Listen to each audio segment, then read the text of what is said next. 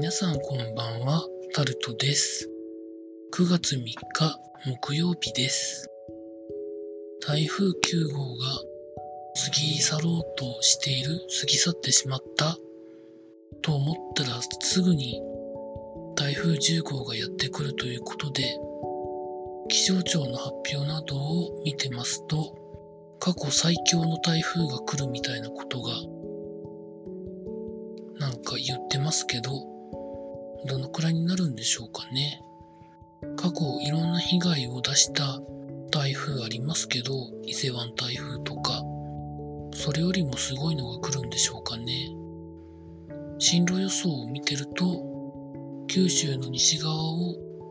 進んでいきそうな一応今のところ予想進路なんですけど、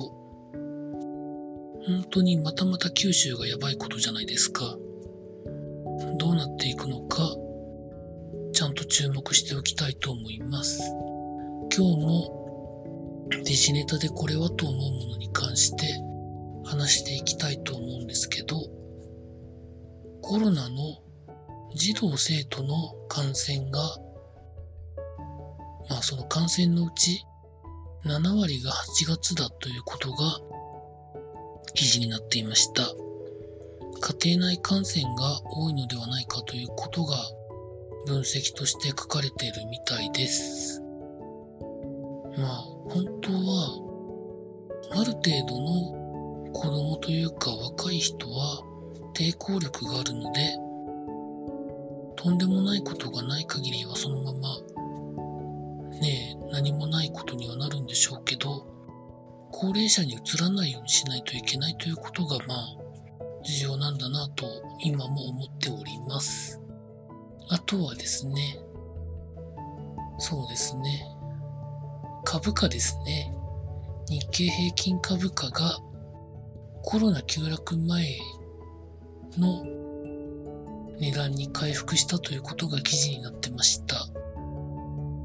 でもこればっかりはわかりませんからね。日本ではちょうど第2波がピークを過ぎたんじゃないかみたいなことが言われてますけど、秋から冬が一番今年怖いでしょう。まあ例年のインフルエンザも含めて、いろんな感染症が猛威を振るったと思うと、ほんと怖いなと思っている今日この頃でございます。あとはですね、まあそんなところでしょうかね。今日 DNA 対ジャイアンツの野球の試合があったんですけど、ジャイアンツがたくさん点を取ったので、主力の、主力の5人を下げてなんか試合をして、そのまま勝っちゃったっていうのが記事になってるんですけど、まあ別に今はしょうがないですよね。コロナ絡みとか雨で連戦になってますからね。そのあたりは賢くやったらいいんじゃないんでしょうか。ちなみに私はあんまり今野球に興味がございません。というところでございまして、ほんと台風ですよ。本当に台風は洪水も起こすわ、屋根も吹き飛ばすわ、看板も吹き飛ばすわみたいなので、広範囲に被害が及ぶ恐れがあるので、注力して、注視して、気象庁とかからの発表をちゃんと見て、荒れる前に避難したらいいと思います。以上タルトでございました。